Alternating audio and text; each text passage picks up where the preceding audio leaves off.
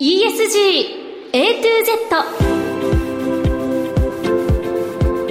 この番組は東京証券取引所クイック日本経済新聞社の提供でお送りします。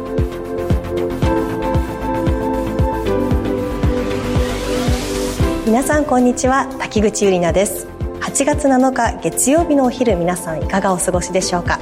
この番組は ESG A to Z というタイトル通り近年世界規模で関心が高まっている ESG を A から Z までつまり入門編から応用編まで全てお伝えする番組です。ESG とは E、Environment 環境 S、Social 社会 G、Governance 企業統治この3つの頭文字を取った略語で企業が持続的な成長を目指すために必要とされている課題です。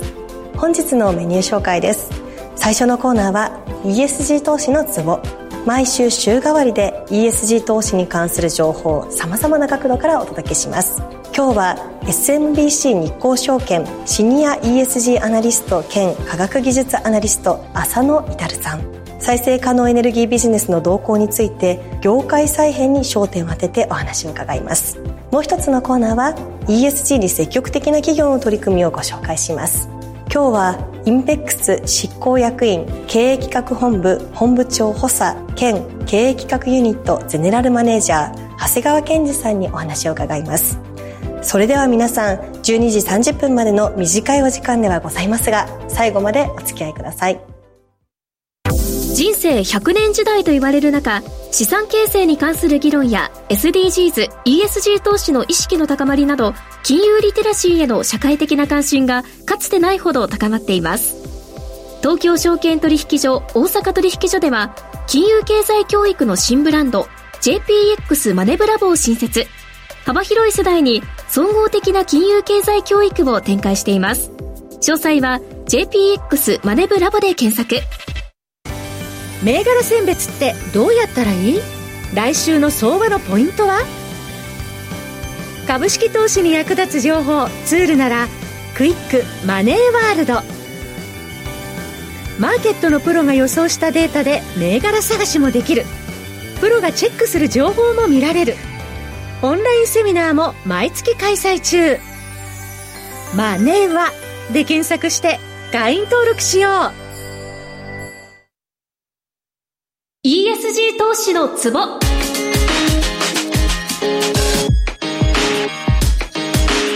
最初のコーナーは週替わりで ESG 投資に関する情報を様々な角度からお届けします。今日は SMBC 日興証券シニア ESG アナリスト兼科学技術アナリスト浅野至さんにお越しいただきました。浅野さんよろしくお願いします。よろしくお願いします。さて今日は再生可能エネルギービジネスの動向について業界再編に焦点を当ててお話伺っていきたいと思います。温室効果ガスの排出量と吸収量、これが均衡した状態がカーボンニュートラルということですけれども、このカーボンニュートラルを達成するために世界中で再生可能エネルギーの需要が高まっています。そもそも再生可能エネルギーというのはどのようなものがあるのか。というところと、まあ、その需要に供給が追いついているのかという、この2点まずお伺いできればと思います。はい。再生可能エネルギーの定義をですね、一般化すると、従来、その消費量よりも供給量が非常に過剰で、そう簡単には枯渇しない、そういったエネルギー源のことを指しています。はい。逆説に化石燃料の逆で、化石燃料っていうのはその形成に地中の中で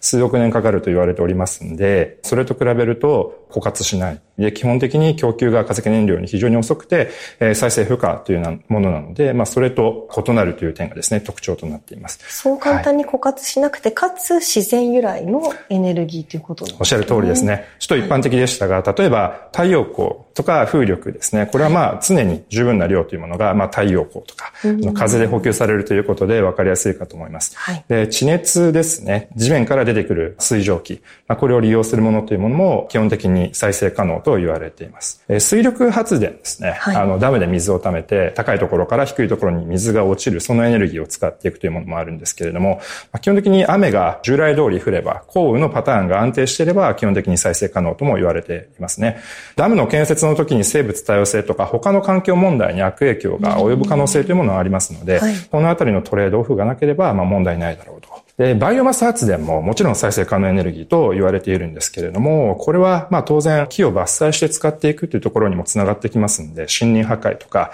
あとはその森林をまあ育成する際のですね、土地の利用、まあそういったところの変化にも悪影響を及ぼさない、まあそういった範囲で再生可能というふうに定義がされているというものがですね。はい。バイオマスというのは、具体的にはどういうものをイメージすればいいんでしょうか、い、ろいろあるんですけれども、基本的には木材ですかね。あの、これまで使っていなくて、例えば林業で捨てられていたもともと、まあ、燃やす運命だった未利用剤、まあ、そういったものが非常にわかりやすいかと思います。あとは、あの、パームオイルとか、あの、これまで、えっと、燃料用途で使ってなかった、まあ、植物由来のオイルとかですね、そういったものもバイオマスに含まれまして、いろいろございます。はい。続いて、この化石燃料をというのは今どれぐらいね、使われているかというところも振り返ってみたいと思うんですが。そうですね。はい、えっと、化石燃料ですね。まあ、世の中かなり脱炭素、脱炭素と言われているところなんですけれども、まあ、基本的に化石燃料の依存度は高くてですね、世界のその全産業で使われているエネルギーの一次エネルギー消費量というものがあるんですけれども、これの大体84%ですね、残念ながらまだ化石燃料に依存しています。未だにそれだけ。そうですね。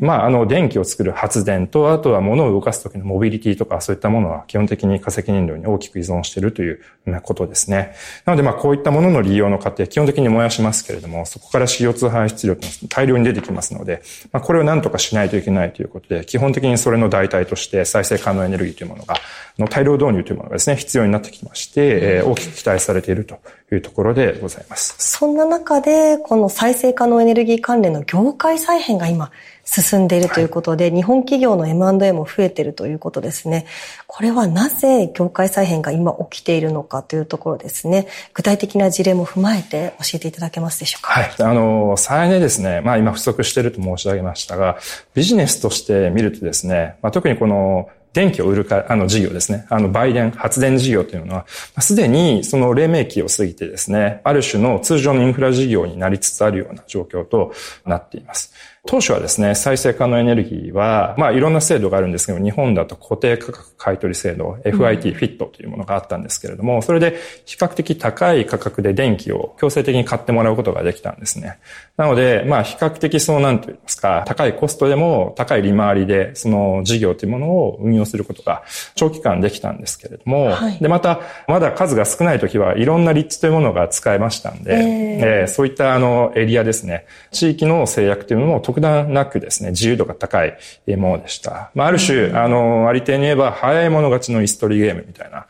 形で、まあ、我先にいろんな有利なところをどんどんどんどんこう再生可能エネルギーで埋めていくという形で、電車とかそういった景色どんどん再エネが増えていったのはそういった背景があると思うんですけれども、ただですね、どんどんどんどん普及すると今度はコストがどんどん下がっていきますんで、売電する際の電力価格ですね、まあ、そういったものはどんどん低くなっていくと、政策上の支援っていうのはどんどん緩くなっていて、自由、自由市場になってきたということがございまして、まあ通常のインフラ事業に変遷しつつあるという、そういったタイミングでございました。はい。まあそういったあの事業をですね、基本的には長く薄くこう稼いでいくような事業となってきますんで、また再生可能エネルギーものによるんですけれども、基本的に燃料を使わない自然エネルギーを使っていくとなると固定費がほとんどですので、まあこのあたりは集約化して、できるだけ規模を拡大して効率化していくというものが、まあ定石となってきます。まあそういった背景もございまして、近年は M&A でですね、まあどんどん規模を拡大するっていうのと、まあもともといろんな再エネを持っている企業を、まあ、設備をですね、企業ごと買収する、まあ、こういったアプローチでですね、時間の短縮と効率性というものを、まあ、両立するために、えー、そういった動きが増えてきているのであろうというふうに見ているところではございます。具体的な M&A の事例としては国内いかがでしょうか？はい。例えばですね、あの、大型の M&A ですと、2021年の10月のエネオスさん、ジャパンリニューアブルエナジーの買収ですね。まあ、これが非常に話題になりました。エネオスさんは元売りの大手で、排出量も多いので、そういった企業がですね、多排出企業と言われておりますけれども、再エネ専業のジャパンリニューアブルエナジーさんですね。太陽光を中心でやっておられたと思うんですけれども、それを買収したということは、まあ、非常にそれは新しいタイプの M&A、えー、というふうに記憶しております。はい、まあ、その流れで、東田通商さんが、まあ、あの、ユーラスエナジーさんですね。もともと、あの、出資していたんですけど、それを完全子会社化するという動きが、翌年の5月に、あの、ございまして、続いて、ソフトバンクグループの SB エナジーの買収というものも今年の2月に、まあ、ございまして、どちらもですね、数千億規模の、まあ、大きなディールとなっているというころでございました。近年では5月にですね、ジェラさんですね、が NTT さんのまあ参加企業と共同で、グリーンパワーインベストメントという独立系の再エネ企業をまあ買収したというものもございましてですね、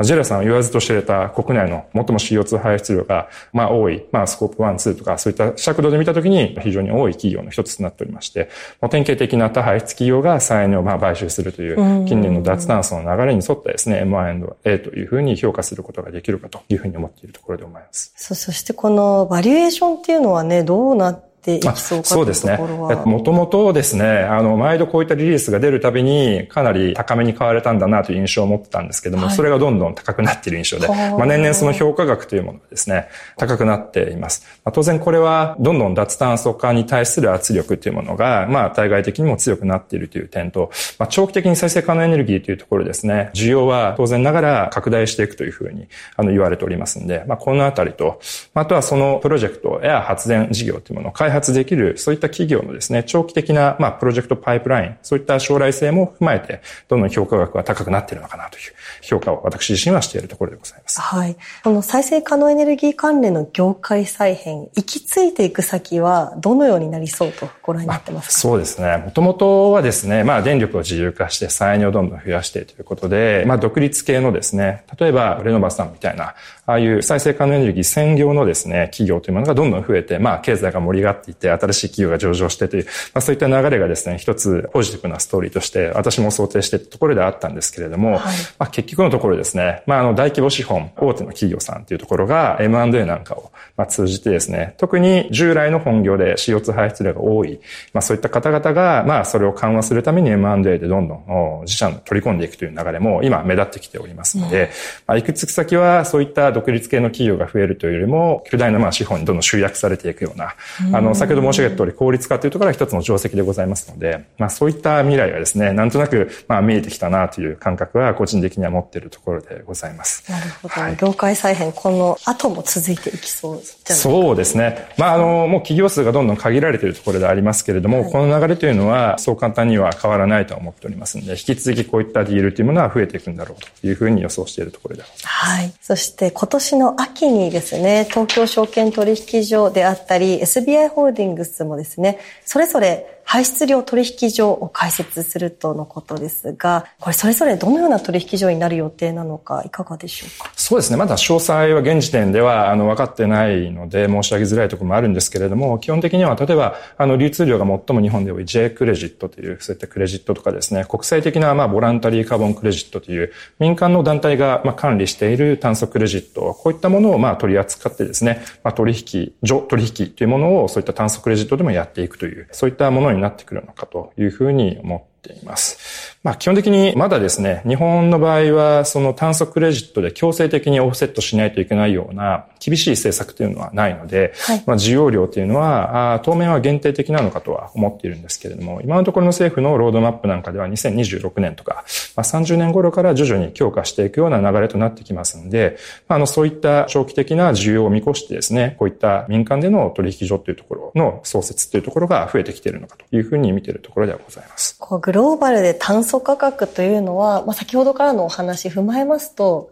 長期的にはさらに上昇していくっていう、ね、そうですね。おっしゃる通りでございまして、炭素価格は当然1トン CO2 あたりの価格ですね、オフセットするときのコストっていうのは、まあ、徐々に徐々に上昇していくと言われております。これは通常のまあ再エネビジネスっていうものがまあ普及するとですね、もう残ってくるそういった1トン CO2 あたりの削減コストというものがですね、まあ、残る難しい脱炭素化難しいところがどんどん残ってきますんで、それのオフセットに相応のコストがかかってくるというところが一つまあ背景としてございますし、供給給が追いつかないという需給の問題もございまして、まあ、いろんな団体がいろんな将来シナリオを書いてるんです。が、基本的に炭素クレジットはどんどん、まあ、上がってくるということが予想されておりますので、まあ、通常の CO2 排出量の多い企業の立場からするとですね、コスト上昇要因にもなってきますので、逆に言うと、負のインセンティブが働いて脱炭素化をしっかりやっていかないといけないというガバナンスが効きますし、これは一つの炭素クレジット、そういった排出権というものをアセットクラスとして見るとですね、非常に有望な資産クラスと評価できるところもございますので、これは投資家にとってもですね、非常にに重要な、まあ、分野と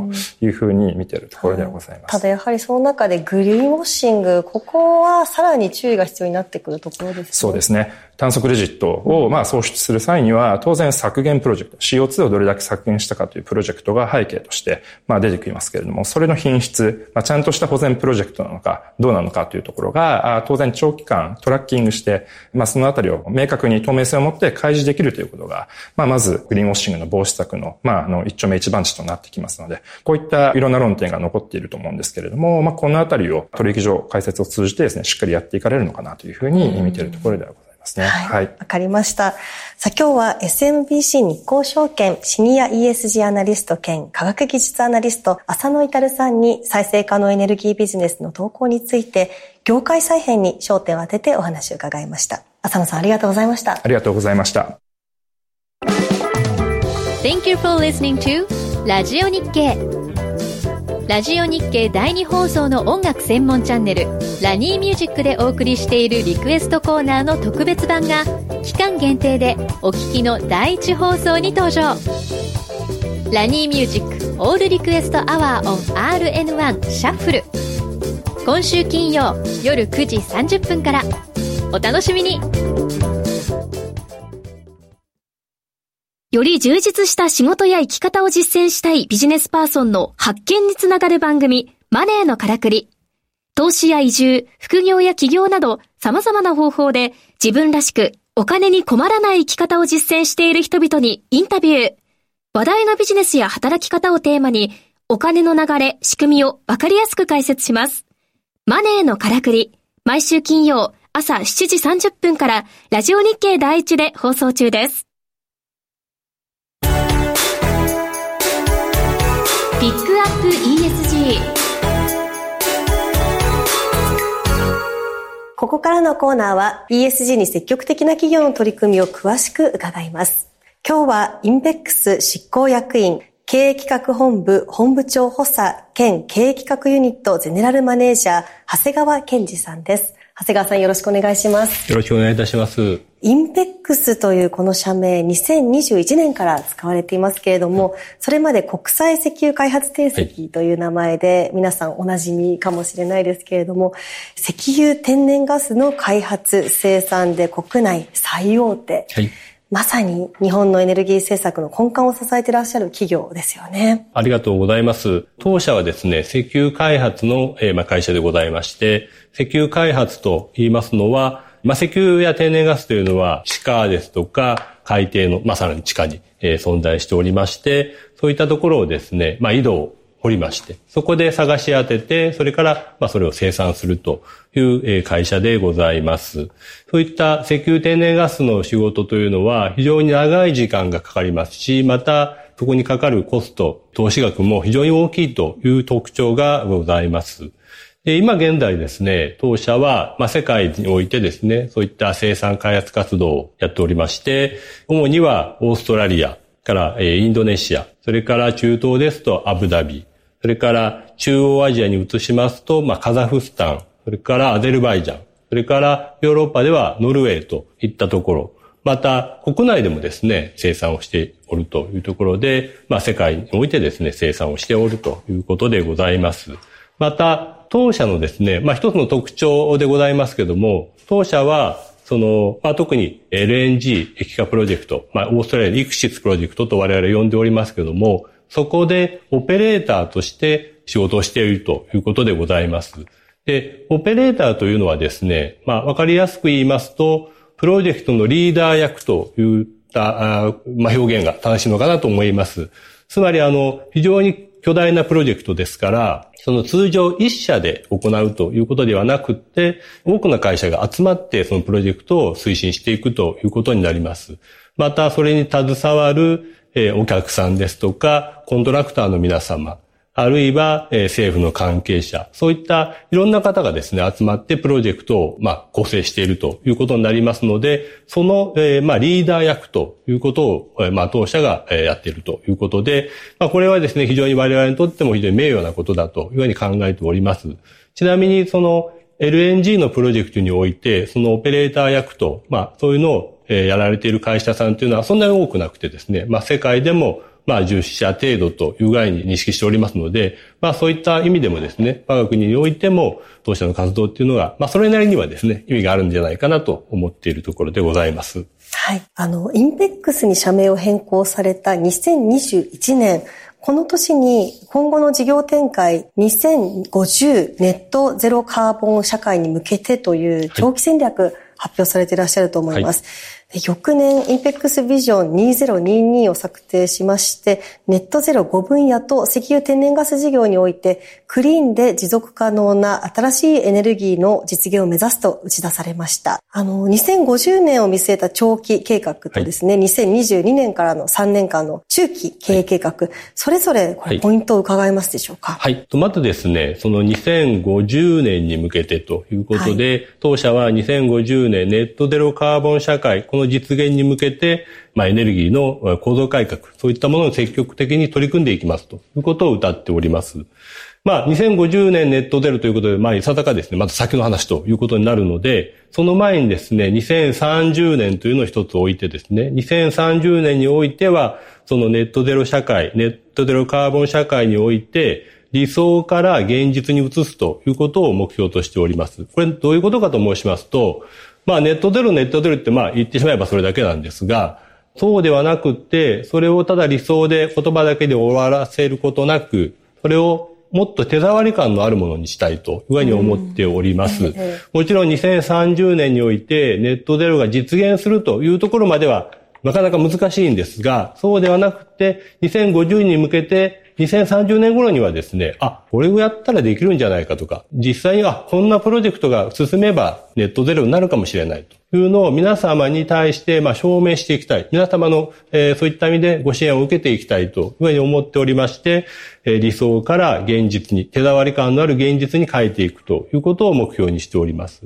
また、中期経営期間の3年においては、それのさらに第一歩というふうに考えておりまして、まずそこでは財務体質の強化や、まあ、幅広く支援を受けるために株主の皆様への還元を強化していって、株主の皆様からもご理解を、や支援をいただくというようなことを目標にしているというのが我々の、えー、まあ、ビジョンということになります。なるほど。あの、基盤事業となる石油天然ガス事業の話も伺っていきたいと思いますが、あの、これまで培った技術を生かして徹底的なクリーン化を目指されて天然ガスへのシフトを進めるとあります。この分野で特に有名なのが先ほど触れていただきましたオーストラリアのエクシスプロジェクトですけれども、国内でも天然ガス資源の開発されていらっしゃるというところでお話伺えますでしょうか？はい。ではまず最初にですね、オーストラリアのプロジェクトについて紹介させてください。まずあの、イクシスプロジェクトというのは、オーストラリアのですね、西豪州沖合にですね、あります、イクシスガス、まあ、コンデンセート電と呼んでますけども、まあ、イクシスガス電というふうにご認識いただければと思います。そういったオーストラリア西豪州の沖合にございます、イクシスのプロジェクトからガスを産出いたしまして、そこからパイプラインで北部準州のダーウィンというところに、まあ、ガスを運んでいくということになります。で、そのダーウィンというのはですね、その西豪州からですね、約890キロほど離れておりまして、まあそこまでパイプラインで運んでいくということになります。で、890キロっていうのはですね、調べましたところ、まあ東京から札幌ぐらいということなので、はい、かなりのまあ距離がありますということで、でね、まあこのパイプラインでもって運んでいって、ダーウィンで今度はそれを液化、まあガスですから、それを液化して、え気体にして単価に詰めて、そして日本などに、主に日本にですね、出荷していくというようなプロジェクトでございます。それから、えー、先ほどご紹介ありました通り、日本でも我々生産をしておりまして、これはですね、あの、新潟県でですね、これは、あの、日本でも有数の規模のガス田でございます。南長岡ガス田というところで生産をして、で、さらにですね、日本において、全長ですね、1500キロのパイプライン網を当社保有しておりまして、そのパイプライン網を使って、関東甲信越のですね、お客さんに販売しているというところでございます。はい。そのインペックスは今 EX と言われてますけれどもエナジートランスフォーメーションこれのパイオニアを目指されていらっしゃると思いますがまさにメインプレイヤーと言っても差し支えない存在かと思うんですけれども客観的にご覧になって世界における日本のエネルギー事情というのは今どのような状態で、これから何が大切になっていくというふうにお考えでしょうか？はい。特にこの数年、まあ、特にですね、コロナの前ですかね。それ前まではですね、サステナビリティといいますか、まあ、脱炭素ですとか、まあ、クリーン化ということが、まあ、非常に大きなテーマということになっておりました。ただ、それがですね、ロシアによるウクライナ侵攻、これによってですね、まあ、大きく事態が変わりまして、特にえヨーロッパにおけるですね、エネルギーのま危機というものが、あの、実際に起きたということでございます。で、これによってですね、もちろんクリーン化が必要なくなるということではないんですが、このクリーン化の必要性に加えて、エネルギーの安定した供給、安定供給というものがですね、大きなテーマとなってきました。また同時にですね、お手頃な値段で別に供給するということがテーマになってまして、まあ我々アフォーダビリティというふうに言ってますけども、手頃な値段でエネルギーが供給できるという問題点がございます。つまり、安定供給がない、つまりガスの量が少なければ値段は上がるということになりますので、そうしますと、まあ、いわゆるエネルギーの危機が起こるということでございます。よって、今はですね、そのエネルギーのクリーン化と、それから安定供給、それから、まあ、価格の安定性ですね。お手頃な値段で供給すると。この3つの点がございまして、ここが非常にですね、複雑に絡み合っている状態になります。で、一つをやっぱり追いかけると、例えばクリーンカーだけ追いかけると値段が高くなってしまうとか、えー、値段が安くってなりますと、クリーン化の方がおろそかになってしまいますとか、そういった点がございまして、この3つをですね、バランスよく同時にえ実現していくというようなことが、まあ、必要になってくるということでございます。もともと日本はやはりエネルギーが少ないということで、え安定供給ということを、まあ、伝統的にですね、追求してきましたけども、日本においても当然、え安定供給だけではなくて、このクリーン化、それから安定した値段で供給するということが、まあ、テーマになっておりまして、我々この3つをですね、バランスよく解決していくということを、まあ、使命と考えております。ありがとうございます。さて、今回はインペックスが掲げる長期と中長期の計画、その中で基盤となる石油天然ガス事業を中心に伺いました。次回はネットゼロ5分野を中心にインペックスのサステナブルな取り組みについてお話を伺います。インペックス執行役員経営企画本部本部長補佐兼経営企画ユニットゼネラルマネージャー長谷川健二さんでした。長谷川さん、ありがとうございました。ありがとうございました。仕事はそれなりに頑張れている。業務の知識も増えた。でも、もっと社会全体を見渡す広い知識も必要だな。とはいえ仕事も忙しいし効率的に幅広い知識を学べるものが欲しいんだけどふんふん日経電子版かポイントを押さえて新しい知識と出会えるニュースアプリ物価や為替世界秩序まで仕事にも生活にも役立つ情報がこれ一つしかも1ヶ月無料だから始めやすい。なるほど。これいいかも。動く年に日経電子版。